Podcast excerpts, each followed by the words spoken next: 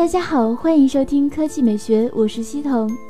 一月九日，网上传出了一张格力电器关于使用格力手机通知的邮件照片，内容显示春节后全体员工都要使用格力手机。由于此前格力电器刚刚全员加薪一千元，此事瞬间引发了巨大争议。该消息随后得到了格力内部人士确认，并且透露员工购买格力一二代手机的价格分别是一千二百元和三千三百元。格力电器市场部部长陈自立则回应称，应该说鼓励大家都使用格力的手机，而非强制性的规定，不用也没有关系。购买手机不仅自己用，春节还可以给亲朋好友用，顺便给格力提提产品使用意见。每日经济新闻记者也就此采访了格力电器的内部人士，得到回应称，这的确是公司某部门发出的邮件，但并不是公司层面下发的正式通知。该人士称，这个是我们公司今年的年终奖实物奖的一种。公司年终奖分为实物奖和现金奖两种。实物奖会给员工提供几种选择，都是公司的一些明星优质产品，包括格力手机以及格力 iF 电饭煲等，并不是只能选择格力手机。这是一种福利，不是要抵扣或者是其他什么的。这也是公司倡导和鼓励员工要以身作则，使用自己的产品。这位内部人士还特意强调。这个与前段时间的员工加薪一千块没有什么关联。有传言说加了一千块钱就要强迫员工买手机，这完全是一种曲解和误读。至于格力手机的最新销量，这位人士也不清楚，只是说格力手机全部自产，目前还只是小范围在销售，但内部员工使用的比例并不高，很多员工自己都没见过。第二条新闻来看兔兔，继性能性价比之后。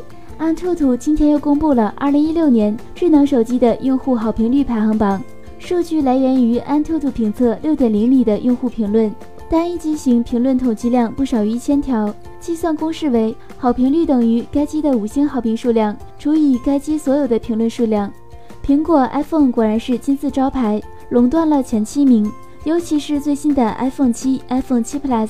虽然缺乏创新，但却获得了百分之百的好评率。安卓手机只有三款进入 Top 十，其中一加三的好评率为百分之八十六点五九，然后是三六零 F 四、三六零 N 四，好评率分别是百分之八十六点五一、百分之七十九点零五。考虑到 iPhone 太过强势，安兔兔又单独制作了安卓手机好评排行榜。乐 Pro 三、荣耀 V 八、红米 Note 三、华为 Mate 八、三六零 N 四 S、努比亚 Z 十一。小米 Max 对上榜，其中第十名小米 Max 好评率为七十三点一二。安兔兔认为，获得好评率的手机，要么是 iPhone，要么就是高端旗舰，要么就是性价比之王。那你认为苹果的好评率这么高，正常吗？科技美学微信公众号的新闻：华为重磅旗舰对标三星 S 八。余承东说：“小米哪去了？”你认为今年上半年谁会是最强旗舰手机呢？